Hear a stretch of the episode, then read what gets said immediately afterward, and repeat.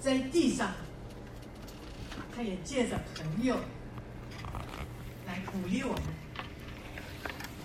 也借着朋友来支持我们，也借着朋友来分担我们的忧虑，也借着朋友来提醒我们有什么地方需要被改正的。神没有把我们一个人拣选，只有一个人让我们孤孤单单的，给我们这么好的一个教会，给我们这么好的一个姐妹团契。姐妹团契里，我们有这么好的小组，很多的人我知道。那个组长如果没有打电话，他怎么样就没有来。那个组长稍微给他一点关心，给的他一个电话，他感觉到被。接纳，感觉到被爱，感觉到被肯定。所以借着约拿丹和大卫，他们两个人之间的关系，他们两人之间的对话，让我们学习到底什么是知心的朋友，什么是真正的朋友。但是更重要的。大家不知道有没有注意到，二十章、二十一章这里边讲的最多的是谁？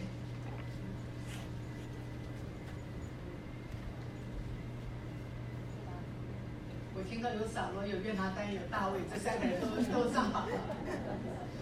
二十章、二十一章讲的最多的是大卫。二十章讲大卫和约拿丹两个好朋友。之间的对话，也穿插了约拿丹和他父亲扫罗的对话。二十一章呢，几乎可以说都是讲到大卫的事情。在二十一章里边，我们看到大卫他的人生。见不人，见不得人的一面。比尔摘的，那是不是哪一个没开？说谎。说谎带来的结果是什么呢？装疯作傻，对他并没有帮助。深信他的那一段历史，提起来都会觉得害羞了。但是呢，这也是在大卫为王以前的一段历练。哦，我们来看一下，我们来看一下，在这，我们首先来看二章，二章，请大家念第一节。二章一节。来到约拿丹那里，对他说：“我做了什么？有什么罪？在你父亲面前犯了什么罪？”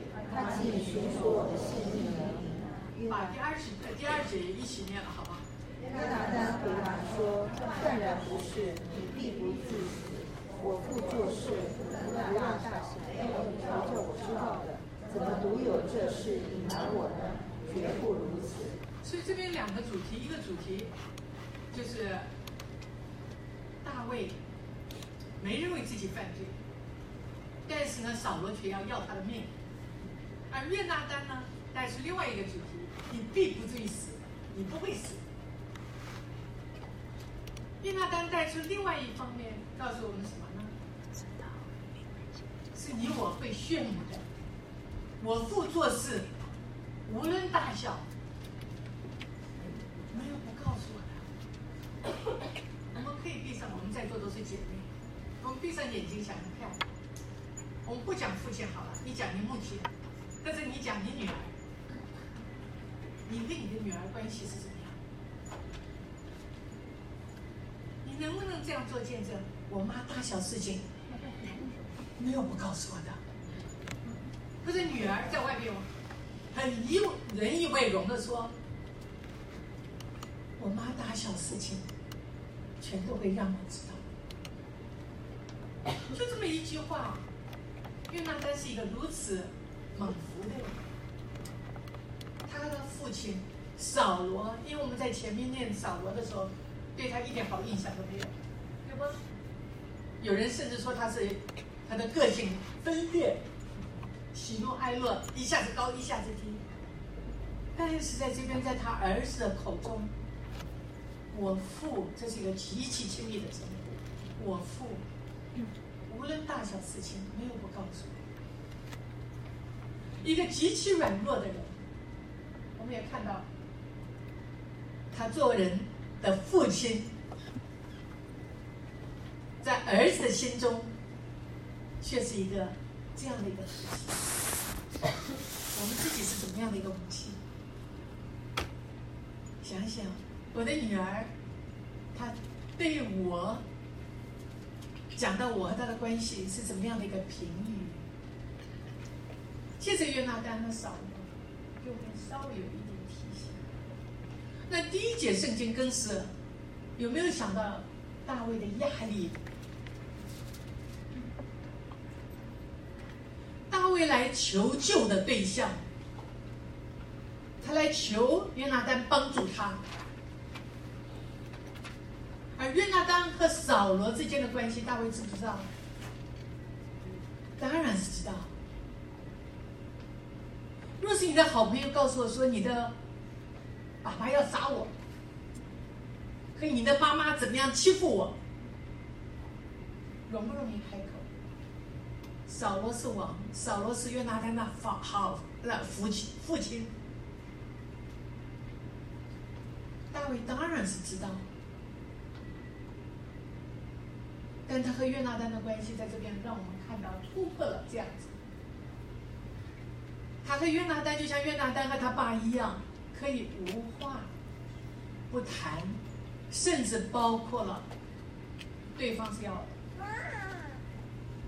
杀他的人，对方杀他的人是他好朋友的父亲，他可以把这件事情事路敞开的告诉他的好朋友，他不用担心约拿丹会去告密，因为他相信他的好朋友。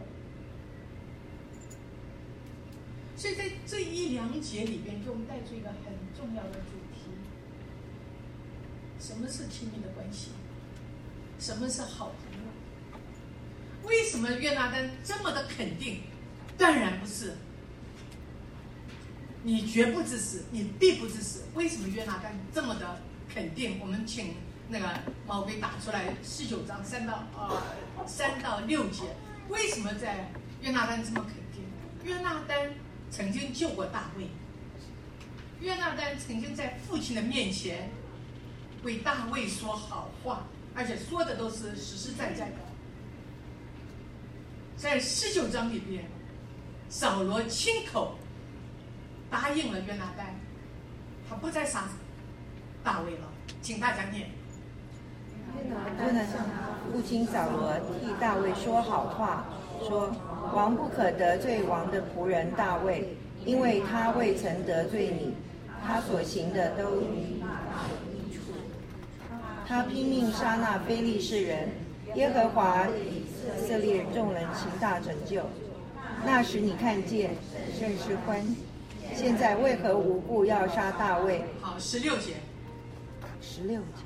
扫罗啊，第六节。扫罗听了。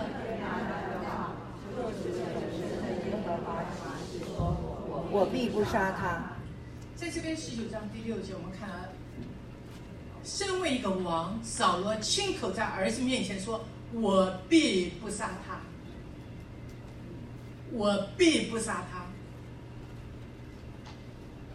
另外一方面，我们却看到扫罗个性上的软弱，他不只是灵性上，在前面我们看到说不该说的，做不该做的。不该他献祭，他献祭；不该他说话，他说话，以至于征战的百姓怎么样？因着过于饥饿，吃了带血的肉，犯罪得罪神。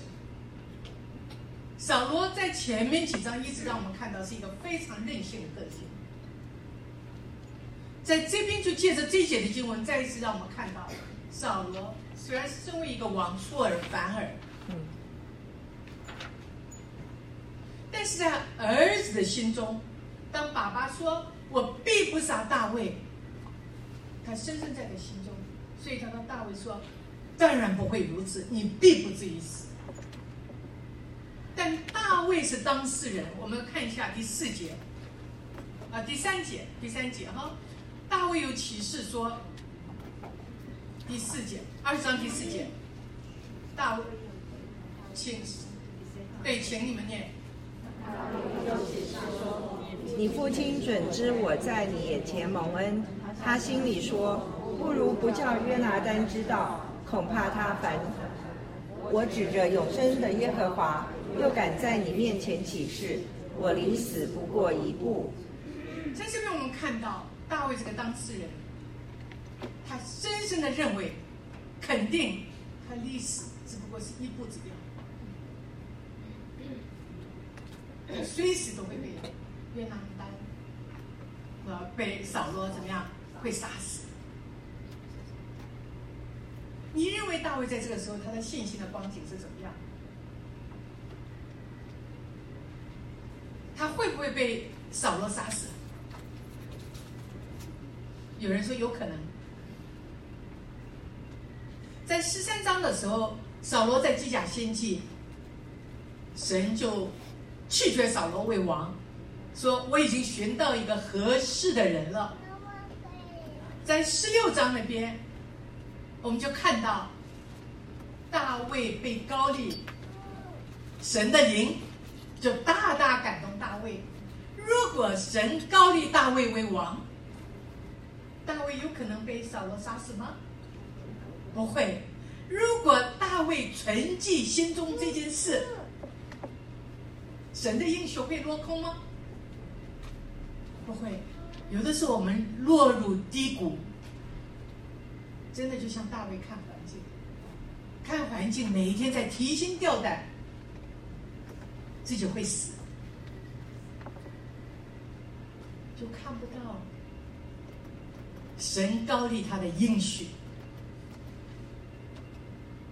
就看不到神已经高立他了。神是掌管一切的，他心里所思所念就是我历史只有一步了。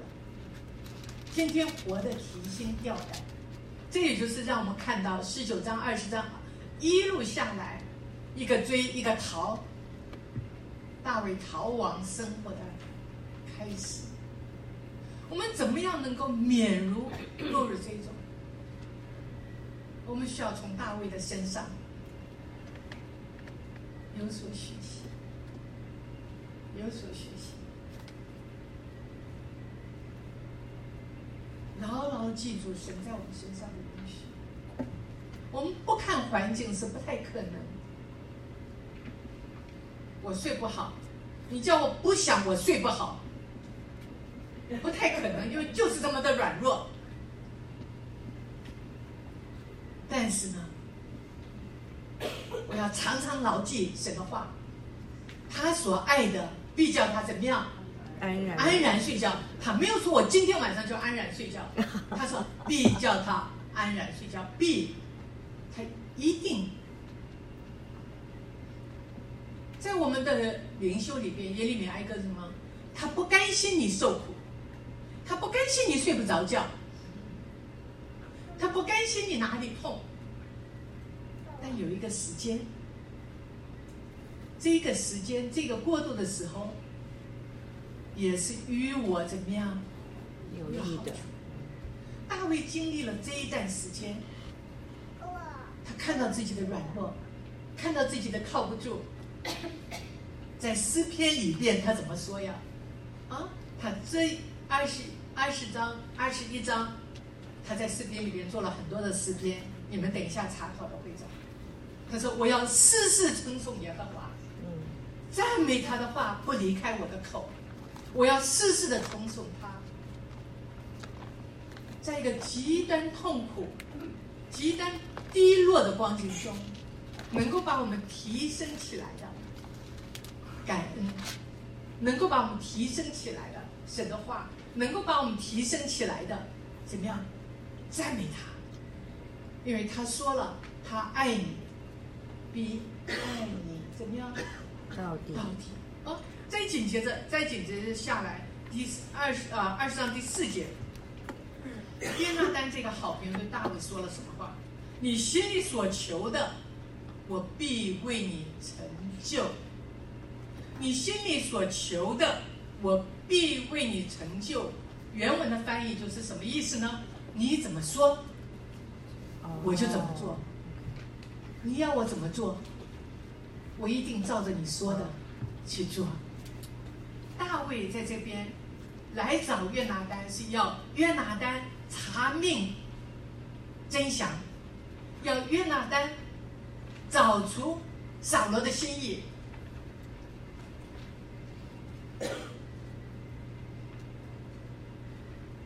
约拿丹就说了：“你要我怎么做，我就怎么做。”好朋友，他相信大卫，他愿意帮助大卫，他愿意帮大卫一起解决大卫所面临的这种的痛苦。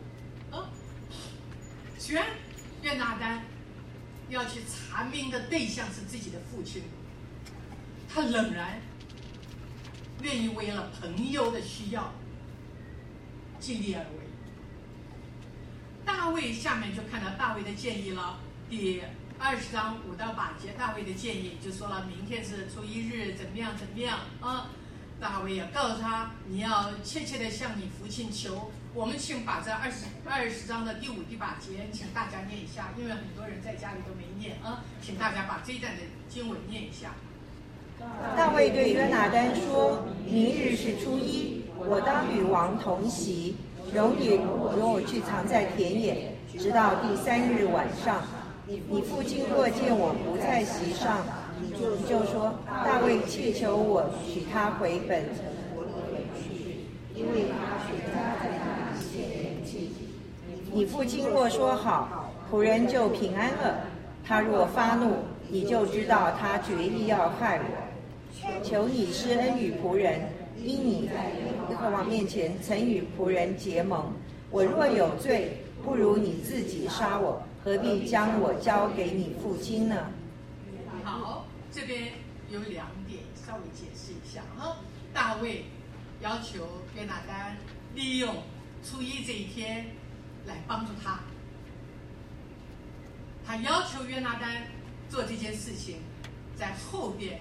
那一句话就说：“因为你在耶和华面前曾经与仆人结盟。”那在第十八章的第三节里边，两个人在耶和华的面前结盟，因着有这种的盟约，因着有这种的盟约，约拿丹有责任为大卫查明真相。为什么利用初一呢？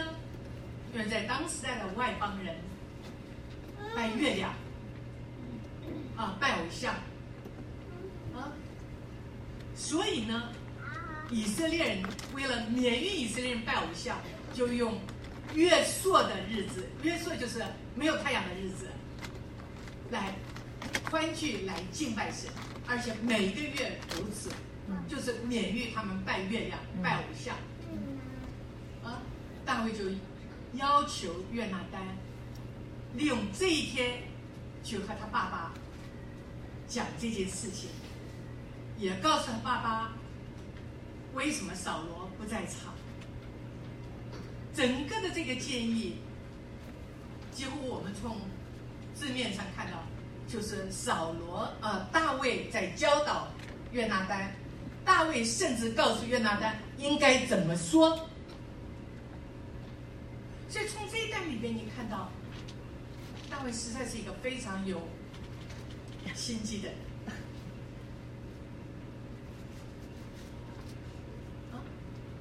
在这一段里边，你要看到大卫甚至帮助约拿丹怎么样欺骗父亲。在这一段你也看到，甚至大卫没有想到，何止有想到。当约拿丹欺骗父亲的结果，会是怎么样的一种情形？若是扫罗是一个个性不稳、情绪冲动的人，扫罗发现儿子竟然和大卫一起结党害他的时候，他会怎么样的反应？有人用一句话做讲到哦，讲大卫。那这句话的题目是什么呢？在最终打滚的艺人，在最终打滚的艺人，之所以能够叫他是艺人，是因信成义，和他的好行为没有关系，不代表我们今天因信称义成为一个基督徒。我们就不会犯罪。从大卫的身上，你看到一个在最终打滚的人，神还是满了怜悯，满了恩典，愿意用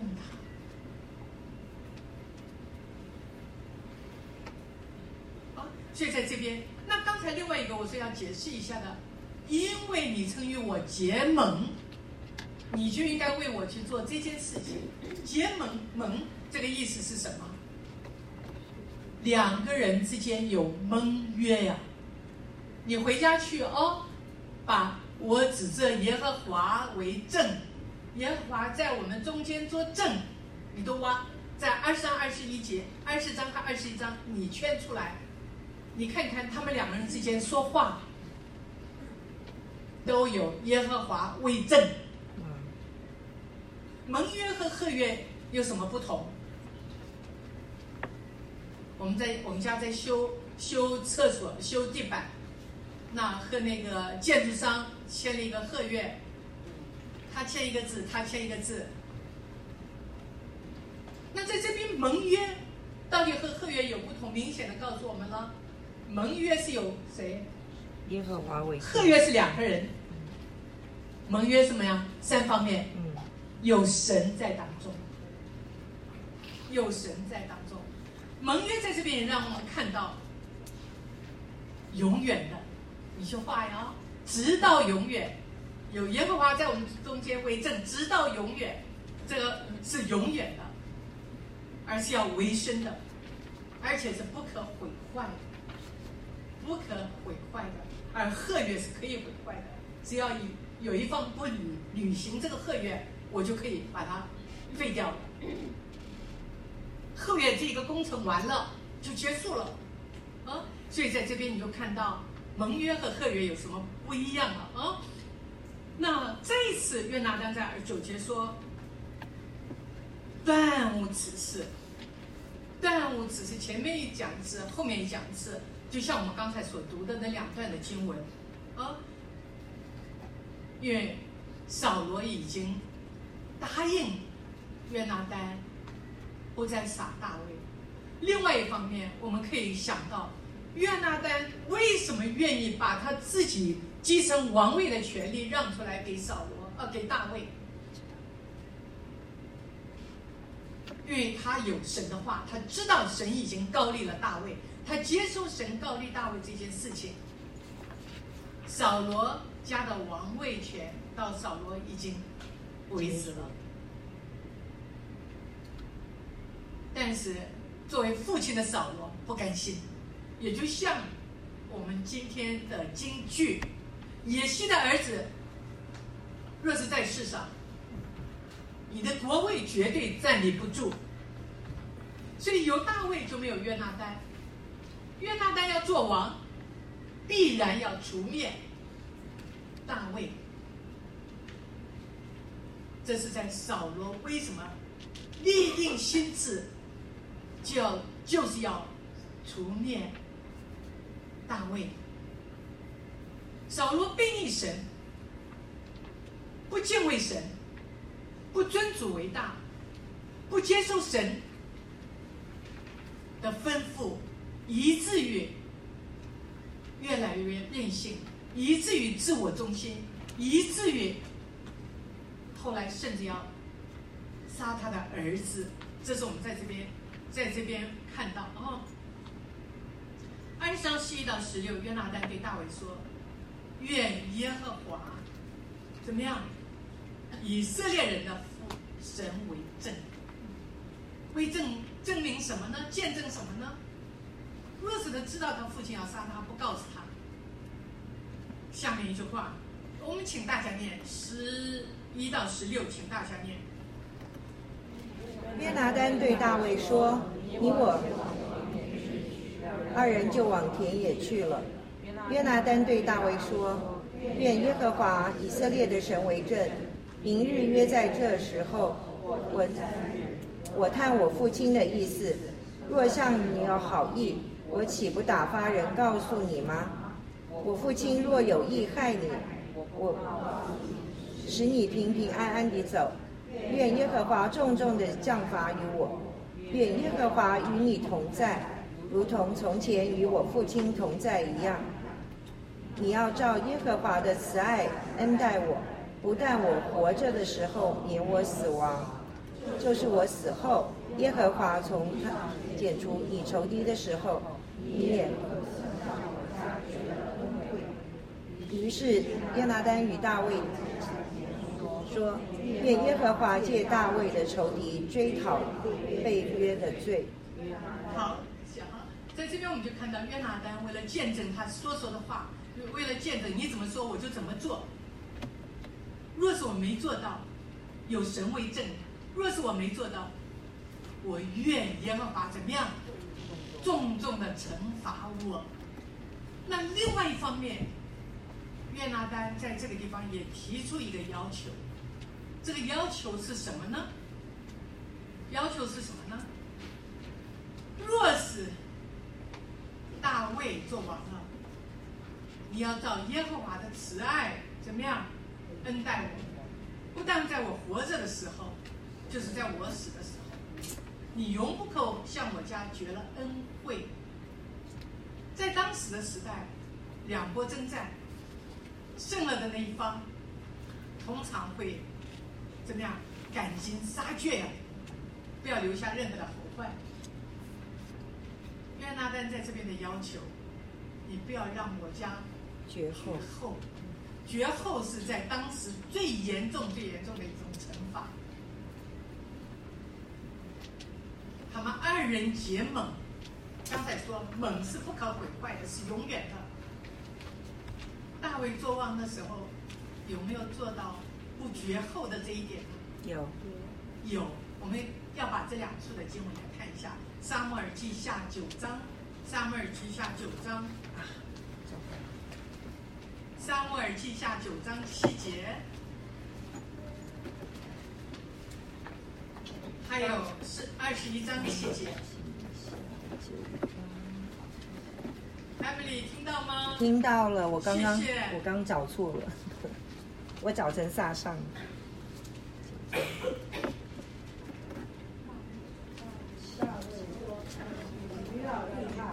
九章七节，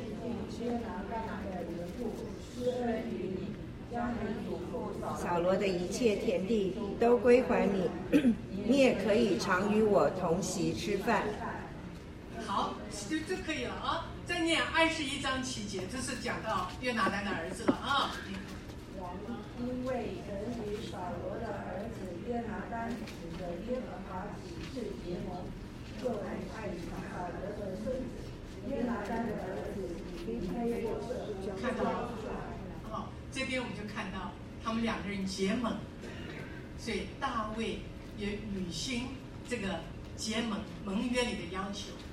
啊，那我们就来到下面二十章十七节了。约拿丹因为爱大卫，又爱自己的生命，又使他在其事。约拿丹爱他，如同爱自己的生命。六位记十九章，爱人如己。马太福音里面也告诉我们要爱人如己。约拿丹在这边活出一个爱人怎么样如己的榜样，爱人如己的榜样。啊、那紧接着就是约拿丹设计来帮助大卫怎么样这一段我就不特别再去念。这一段里边呢，十八节到二十三节，约拿丹就用把约啊大卫带到外边，以剑为暗号，剑在前前头表示什么？就是神打发你就平平安的去吧；若是箭在后边，你就怎么样回来吧。只有约拿丹和大卫知道啊。那二十章二十四到二十五节，大卫就去藏在田野。到了初一日，啊，王做戏，通常在越说庆祝的时候，王周围的人都要在场。约拿单怎么样呢？这个计谋就让大卫不在场了。啊，扫罗起初以为大卫是不洁净，不洁净是什么意思呢？我们后面也会讲到，在犹太的律法上规定，男的有梦衣或者是有，呃呃发生性关系的时候，一直到那天晚上，他都是属于不洁净的。第一天他没问，第二天他就问了，耶西的儿子扫罗在哪里？扫罗觉得啊，耶西的儿子大卫去了哪里？你在看到从现在看到，扫罗对大卫的称呼一直是什么？耶西的儿子子，这个带着轻妙，带着瞧不起，何等的矛盾！可知道大卫的能干，耶和华与大卫同在，怎么样呢？战胜非利士人，杀掉了多少的非利士人？大卫和歌利亚杀掉歌利亚的时候，带来妇女的称赞。扫罗杀死千千，大卫怎么杀死万万万万？他欣赏这个年轻人，但另外一边，他听到了扫罗杀死千千，大卫杀死万万的时候，他心中是怎么样？甚为发怒啊！为什么会怒？刚才已经讲了记，甚为发怒，以至于他下面自己也没有好日子过，每一天在提心吊胆，每一天在想计谋，怎么样把大卫除掉。所以有的时候，人的称赞带来两方面，实实在在的事情，有的人听了就会甚为发怒。所以，当人称赞你的时候，称赞我的时候，我们也要特别、特别小心，不要给撒旦留了地步。其实，由于哪一样不是神的同在，有哪一样不是从耶和华来的力量呢？啊，那再紧接着下来，再紧接着下来，当大卫呃扫罗问大呃问约拿单说耶西的儿子去了哪里？下面三十三十一节就请大家念。扫罗向约拿单发怒，对他说：“我岂不知道你喜悦耶西的儿子，自取羞辱，以致你母亲露体蒙羞吗？耶西的儿子若在世间活着，你和你的国位必站立不住。现在你要打发人去，将他捉拿交给我，他是该死的。”所以发怒的原因，发怒的原因，扫罗口没遮拦，骂儿子，甚至骂了儿子的母亲，唉，祖宗三代都骂。扫罗发怒的原因在三十一节很清楚的摆在这。耶西的儿子不是在你的国国位怎么样，必站立不住。所以透过透过扫罗这段话，你更加的肯定，大卫将来必要做王。扫罗清清楚楚的知道，所以大卫不除掉，做王的不是约拿单，是扫罗。再一次也看到，扫罗明明知道这么一回事，但是他公然的背逆对抗神。然后我们在三十二到三十四节，我们也看到，约拿丹听了父亲的责备，他的反应是什么？请大家念。约拿丹对父亲扫罗说：“他为什么该死呢？他做了什么呢？”扫罗向约拿单约拿丹就知道他父亲决意要杀大卫。于是约拿丹气愤愤从席上起来，在这这个会没有吃饭，看见父亲羞辱大卫，就为大卫愁烦。所以在这边你又认识到扫罗，他感情冲动到一个程度，他完全没有理性，完全没有理性，和儿子和我儿子无话不说。在这个时候，为了大卫，他甚至一枪要刺死儿子。这一方面，我们在这一段段里面看到约拿丹，他不只是一个重感情的年轻人，不单单只是一个重感情的年轻人。他怎么样？主持公益，他重真理，以至于他顶撞父亲。你听他的话，他为什么该死？为什么？该死？他做了什么？虽然是他父亲，两人无话不说，让父亲给他一个要杀大卫的理由，他有什么？该死的罪？他到底犯了什么？错？儿子这样顶撞扫罗的时候，小罗恼羞成怒，以至于连儿子也要杀掉。有的时候，我们的孩子顶撞我们，我们要想想他说的对不对。有时候因为他顶撞我们，我们父母的面子，我们的父母的尊严受了伤。明明他说的对，下面还很怒。我是爸，或者我是妈，你就要听妈的。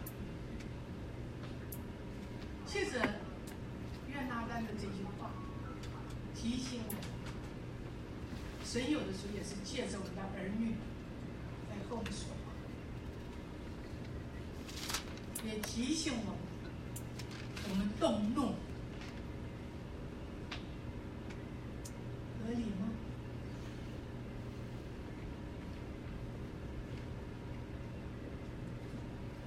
不成就神。嗯，你发怒合理吗？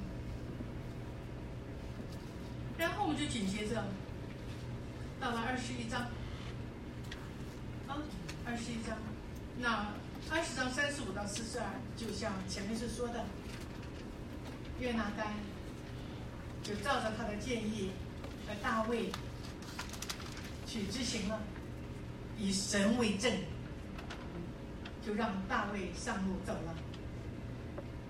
在这边，在这个段落里边，三十五到四十二节，再次看到他们两个指着耶和华为证，彼此祝福，叩拜，两个好朋友就分开了。二十一章，二十一章是很特别的一章。二十一章这边第一节，请大家念。大卫到了挪伯祭司亚西米勒那里，亚西米勒战战兢兢地出来迎接他，问他说：“你为什么独自来，没有人跟随呢王吩咐我一件事，说我差你望着这件事要使他知道，不此我以外上人在住宿我，现在是手下的求你给我上求你给我五个饼和是别样的食物。这一小段里面，我们就看到大卫谎言的开始，大卫谎言的开始。那在第一节里边，大卫到了挪伯祭司亚西米勒。亚西米勒是什么人呢？在你的讲义上也背是祭司，他是亚西突的儿子。那亚西突又是谁呢？是贝涅哈的孙子，也就是《撒母耳记上》第二章有一个以利老祭司的曾孙。哦，这是一个祭司家族。啊，那亚西亚西米勒战战兢兢的出来迎接大卫。亚西米勒身为一个祭司，身份是非常尊贵的。为什么会战战兢兢的出来？这有点奇怪吗？亚西米勒问他：“你独自来，没有人跟随呢？”嗯，而大卫在这边怎么样呢？说好。若是我们看到二十一章第七节，请大家念一下，请。一个臣子留在耶和华面前，他名叫多益，是以东人，做扫罗的司牧长。好，司牧长是干什么的？讲义上也有写了，就是帮扫罗管牲畜的。也有人说，就是帮扫罗管驴的，管驴的。那一个帮扫罗管驴的司牧长，为什么会在出现在这个地方呢？这有点奇怪哦。他应该在那个深处的帐篷里，为什么在这个地方出现呢？虽然圣经上没有明讲，但是你看到后面的演变，印着这一个人在这边的出现，在我们后来可以看到，祭司城整个的祭司都被杀了，都被杀死。所以从这一点上面，我们可以联想到，可以想到为什么亚西米勒战战兢兢的出来。扫罗为了要杀大卫，他的眼线哦，已经布满全国各个地方。在这边也特别讲到以东人，以东人是什么人？是谁的后裔？以扫的后裔。很奇怪的，在圣经上，凡是提到以东人的时候，都不是好人。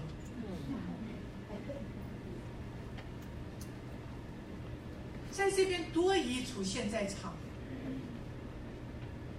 你不能不想到和扫罗的关系，因为他是扫罗的司牧长。他既然和扫罗有这样的关系，他为什么出现在这边？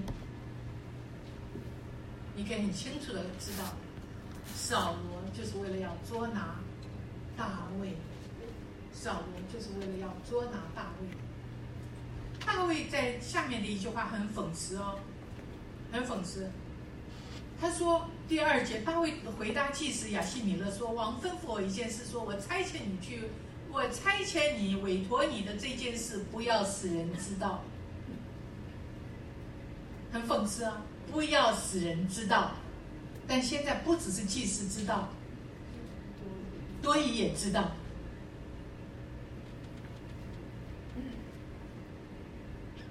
王既然吩咐扫罗出来，呃，吩咐大卫出来办事情，竟然身上既没干粮，也没武器，这也是一个奇怪的事。大卫就和祭司求饼，祭司说：“我没有任何的饼，除了摆在圣桌上的圣饼。”圣桌上的圣饼，预表了什么？什什么？有几个圣饼？十二个。十二个。这十二个圣饼预表了以色列十二支派，预表了什么？他们出埃及的时候，在旷野里怎么样？神降下马拿，供应他们吃的。神是我们生命的粮。到了耶稣基督的时候，也讲到。他是我们生命的粮，预表纪念神丰富的供应，预表纪念神丰富的供应。而这个圣饼，谁可以吃？祭司。只有祭司可以吃，只有祭司可以吃，其他的人不可以吃。在这个光景下，祭司并没有多问，你随身怎么没有带这个带饼？没有带干粮，即是只问以洁净吗？嗯，所以在马太福音里面再一次教导我们，神要的是什么？神要的是连续，嗯，神要的是连续，连对人的怜悯重过礼义啊，招礼仪，招律法，大卫不可以吃的。但是他现在急迫的需要，对他的怜悯重过律法上的规定。这个圣饼提醒大卫，只是要一般的饼，神却给了他圣饼，不该他吃的饼。因为耶和华神有怜悯，有恩典，体恤怜悯大卫的需要。有的时候我们会不会太公义了？太公义了。他应该怎么样？他不应该怎么样？我应该多给他一点，我不应该多给他。可是我喜欢他，我就多给他；我不喜欢他，我就不给他。在这边圣灵提醒你，不是大卫配，因为只有祭司才可以吃。嗯但是神是有恩典，嗯神是有恩典。再另外，有问你手下有刀没有？祭司怎么会有刀呢？但竟然也很讽刺，祭司说杀歌利亚的那把刀 就在这边。你想，如果你是大卫，你听到杀歌利亚的那把刀。杀歌利亚的那把刀和大卫有直亲密的关系，没错，对大卫有什么提醒没有？有什么提醒没有？哎，我们可以看看这一段的经文啊，呃，我看看这段的经文，十七章，啊，我好像是有给有有有有没有？有，啊，他这句话很很感动人啊！大卫对非利士人，就是那个歌利亚说了：“你来攻击我是靠着刀枪和铜器，我来攻击你是什么？是靠着万军之耶和华的名，就是你所怒骂带领以色列军队的神。今日耶和华怎么样？必将你交在我手里。”请啊，请大家念呐。我必杀你，斩你的头，又将非利士军兵的尸首给空中的飞鸟、地上的野兽吃，使普天下的人都知道以色列中有神。又使众人知道耶和华使人得胜，不是不是用刀用枪，因为征战的胜败全在乎耶和华，他必将你们交在我手里。好，可以了。所以歌利亚的刀有没有提醒大卫当年的这句话？使人得胜的不是刀枪，使人得胜的是靠着万万军之耶和华。所以这也是一个很强烈的对比。歌利亚刀在这时候出现，歌利亚刀有没有和大卫说话？有吗？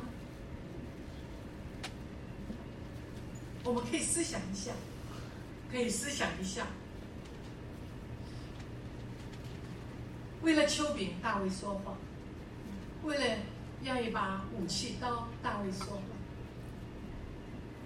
大卫说谎的对象是祭司，祭司是什么人？为老百姓献祭，为老百姓向神祷告的人。多少时候我们来了教会，是为了物质，太孤单了，找个朋友，或者是没有工作了，看看教会有没有大家知道这样的机会，这个没有什么不对。本来教会给我们的，神给我们一个教会，给我们团契，就是互相的帮助。但是更重要的，你来到教会有没有？你来到祭司的面前有没有想到？求这位给予饼的神，求这位让你得胜征战的神。大卫这个时候的灵性，你看到他的光景，拿到的是圣饼，还没有被提醒；拿到的是歌利亚的刀，这个好的物品。紧接着下面一段。拿到歌利亚的刀还没被提醒，大卫继续逃。大卫逃到一个地方，是菲利斯的一个城，叫加特。当他逃到菲利斯的城加特的时候，也带出来一个信息，告诉我们什么？大卫以为他离开了以色列的境地，大概扫罗就不会再追他了，因为他已经处了，因为这是菲利斯的城。但是再一个讽刺，再一个幽默摆在我们的面前，他以为没有人认识，竟然加特的臣仆怎么样认出他来？马上有下面这句话：这不是以色列的国王吗？这不是那个杀死什么？扫罗杀死千千扫大卫，罗杀死千千大多，大卫杀死万万的吗？刚才我说了，扫罗听了这句话，内心盛怒。在这个时候，大卫听了这句话，内心怎么样？吓死了，甚是惧怕。他怕到他怕什么？怕大卫来呃扫罗杀他，又被认出来了。他怕什么？又要继续逃了。他怕什么？还有一点，大家可以想一想看。我觉得非常讽刺幽默。大卫到祭司那边没有求神，嗯，大卫到加特这个地方，他可曾想到，他所杀死的歌利亚是哪里人？加特人。啊，还十七章第四节请大家念一下。十七章四节，第四节。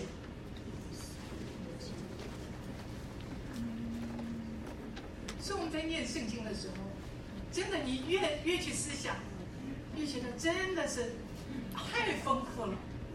看到了吗？请大家念。从非利士营中出来一个讨战的人，名叫歌利亚，是加特人，身高六肘零一虎口。他杀死的是加特人，竟然他去投靠加特王雅基，他可曾想到他自己投入落网？但是也是奇怪的，这个加特王雅基竟然接纳他，这不是他第一次去投靠啊，后面二十七章好像也有再次的。圣经没有讲到加特王，除了在这边因着大卫惧怕、装疯作傻，因着他成为一个像个疯子，被加特王的臣仆赶出去，并没有说立刻要把他杀掉。这也是神的恩典。所以我我自己刚才前面已经讲了，那个传道人一个讲到信息的题目。在最终打滚的艺人，我们是不是也是这个在最终打滚？满了神的怜悯，满了神的恩典，多少人还在最终呢？我们愿不愿意把我们所领受的去和他们分享？我们有没有从大卫的身上学习到我们来的神的殿中，有没有真正的向神求问？有没有事事的尊崇他，事事的依靠他？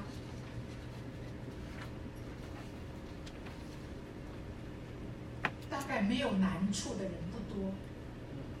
不管是自己的儿女的、家人的，尤其在我们这个年纪，我们很多的姐妹，父母年纪老迈，身体都有软弱，就像我们一组的 Cindy，因着爸爸得胃癌飞去了中国，爸爸今天要做手术，相隔这么远，能不牵挂吗？再不就是自己的小孩，我们一个小男孩 Samuel。才四岁，现在在 Stanford，是教会的何姐的女儿，在 Stanford 要做手术。我们周围听到，我们有没有来到神面前，为这一切的需要，大大的向神开口为他们祈求？借着大卫，他今天和你说什么？和我说什么？求神和我说。借着这两章，求神的话，成为我们的提醒，成为我们的力量，成为我们的帮助。我们一起祷告。父，我们再一次向你献上感谢。你的话像两刃的利剑，可以刺透拨开我们肺腑心肠。你的话更是我们脚前的灯，路上的光。恳求圣的主帮助我们，顺记你的话语，行出你的话语，以致我们听到、信到，或者能够荣耀你、见证你。谢谢主耶稣，祷告奉主的名，阿门。